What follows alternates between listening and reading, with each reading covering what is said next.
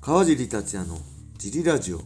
はい皆さんどうもです、えー今日も茨城県つくば市並木ショッピングセンターにある初めての人のための格闘技フィットネスジムファイトボックスフィットネスからお送りしていますはいということで今日も一人ですえーとねあ、そうだ。え、ー、とね、僕ね、このジリラジオスタンド FM でやってるじゃないですか。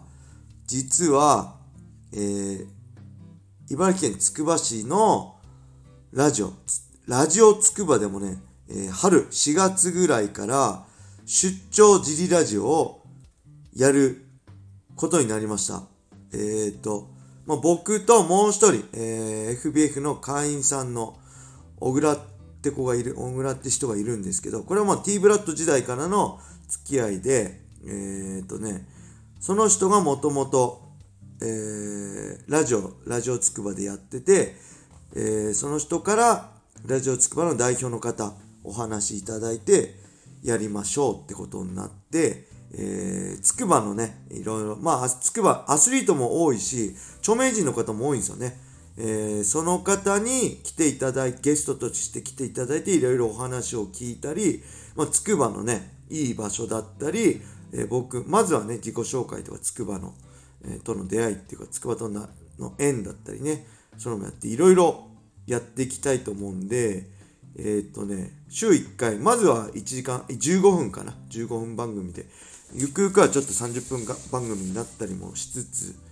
おまずはちっちゃく、いきなりがん広げすぎちゃうと大変になっちゃうんでね、コツコツとやっていきたいと思うんで、何かそちらの、こんなのやってほしいラジオつくばでってあれば、こちらのレターでも、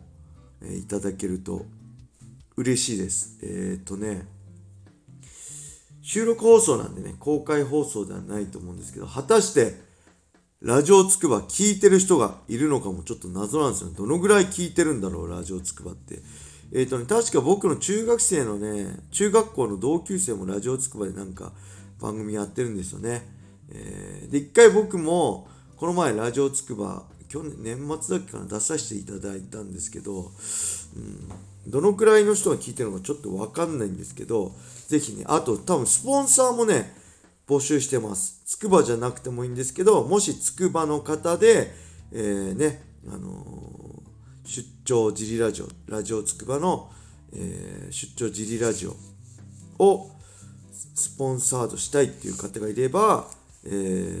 ー DM でも何でもいいので連絡ください。僕じゃなくて、小倉がそういうのやってくれると思うんで、小倉にその話をつなげます。細かいね、金額の話とか。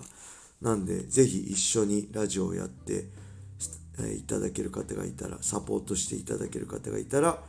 よろしくお願いします。あと内容としてはね、どんなんだろう、つくばの美味しいおおお店とかね、まあ、たわいもない話も含めて、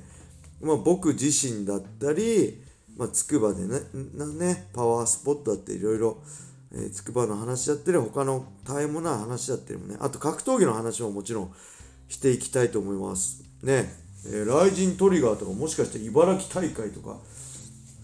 あるかもしれないですよね。桜井隆太さんもいるし、えー岩瀬さんもいるしね、えーいっぱいいるんで、茨城にファイター、の岡野とかもいるしね、えーまあ、もしももしかしたら僕もそこで、えー試合したりなんてあったりなかったりよくわかりません、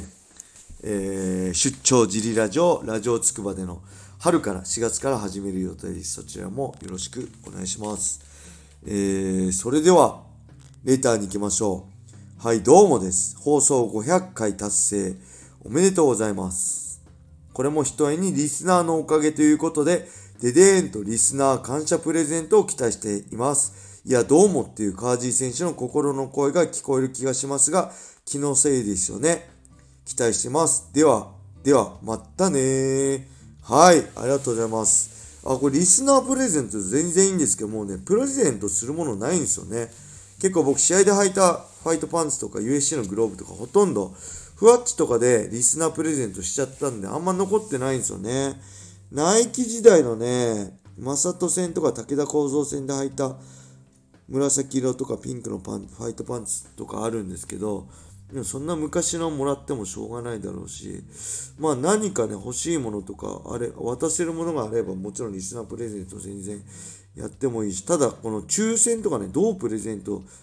したらいい、どう渡せばいいのかとかもね、わかんないんで、まあその辺がクリアになれば、全然僕は喜んでもらえるものがあればいいんじゃないかな。あり、ありだね。俺もしたいなと思ってます。はい。えー、なんかいい案あったら、えー、レター待ってください。えー、それじゃあ、もう一個行きましょう。えー、川尻さん、小林さん、こんばんは。ラジオネーム、ウォーターポーズでございます。本日は、茨城総合格闘家あるあるについてお伺いさせていただきます。茨城県出身の格闘家では、マッハさんの次に実績を上げているのが川尻さんかなと思います。他にも、桜井隆太さん、石田石田光弘さんといますね。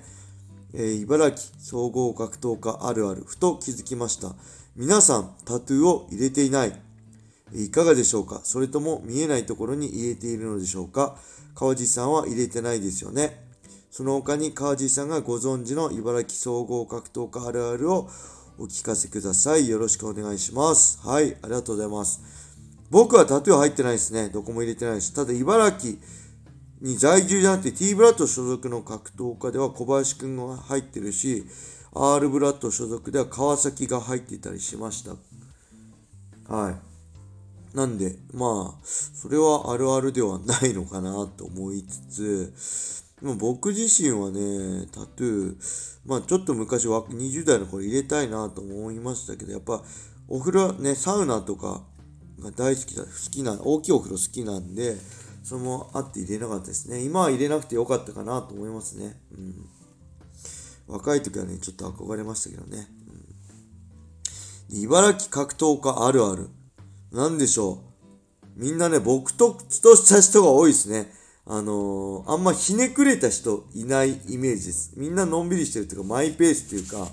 えー、仲はいいんですけど、えー、そんなに、なんだろう。なんだろう、こう、仲間仲間してないっていうか、自分のペースがありつつ、しっかり仲はいいし、一丸となって、あれですね、やってる感じ。やっぱ、なんだろう、練習もね、あの、T ブラッドで一緒に集まって、プロ連的な感じでやったり、僕がね、やっぱ一番思い出深いっていうか、みんなに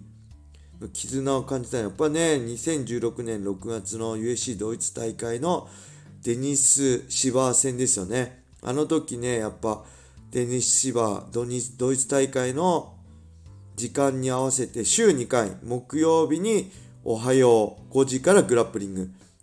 そして土曜日の朝を5時から MMA スパをね、やってたんですよね。で、その時岩瀬さんと、えっ、ー、と、梅田さんに、ほんとマンツーマンでお世話になったりしてね、あの、めちゃくちゃありがたかったですね。あの、なかなか5時から練習参加するのって、えー、大変だと思うんですけど、あの、すごい、あの、文句も言わず付き合ってくれて、ほんと2人にはね、頭上がんない大先輩ですね。であともう一つ思い出しました。その茨城名物、おはようグラップリング。なんと、朝5時に集まって、グラップリングスパ、T ブラッドでしてましたね。僕は常連でもなくて、えー、大型連休の時とかしか、とかそういう試合が USC の時とかしか参加してなかったんですけど、定期的にコロナ禍前は、えー、開催されてました。今でも開催されてるのかな？ちょっと僕はもう練習参加してないんでわかんないんですけど、えー、まあ僕はもう4時に起きて、4時15分に出発して、えー、5時前に着いて、しっかりウォーミングアップして5時20分前に着いてウォーミングアップしたりしつつやってましたね。5時からビッタンバッタンハーハー言いながら10人以上の格闘家が集まってプロ連って言ってもねプロもいるしアマチュアもいるし小野田も結構常連で参加してましたね、えー、やったりしつつ。それってなかなかなくないですか？でその後すごいのがねみんな仕事行くんですよね岩瀬さんとか特に朝5時から6時までやってみんな帰って仕事に行ってなんと岩瀬さんの場合その USC ドイツ大会の時もそうなんですけど木曜朝5時から6時までやるじゃないですかで仕事に行くじゃないですか夜もね打撃スパ付き合ってもらってましたもうすごいし、鉄人です。もう感謝しかないですよね。ほんとね、みんないい人が多いですね。まあ、茨城格闘家あるあるといえば、やっぱり、おはようですね。おはようグラップリング、おはよう練習。みんな朝5時からガッチガチにビッタンバッタンさしてるっていうことですかね。はい。もうほんと好きです。僕のね、あの、本当東京でやればとか言われたこともあるんですけど、やっぱり茨城で戦う、いや、茨城で練習しながら茨城の仲間と仕上げて世界で戦うってことが格闘家川地達也のアイデンティティのね、一つにもなってるっていうことは間違いなくありましたね。はい、そんな茨城の格闘家のみんなが大好きですね。はい、変わった人も面白い人も多いしね。はい。えー、それでは、今日はこんな感じで終わりにしたいと思います。皆様、良い一日を。またねー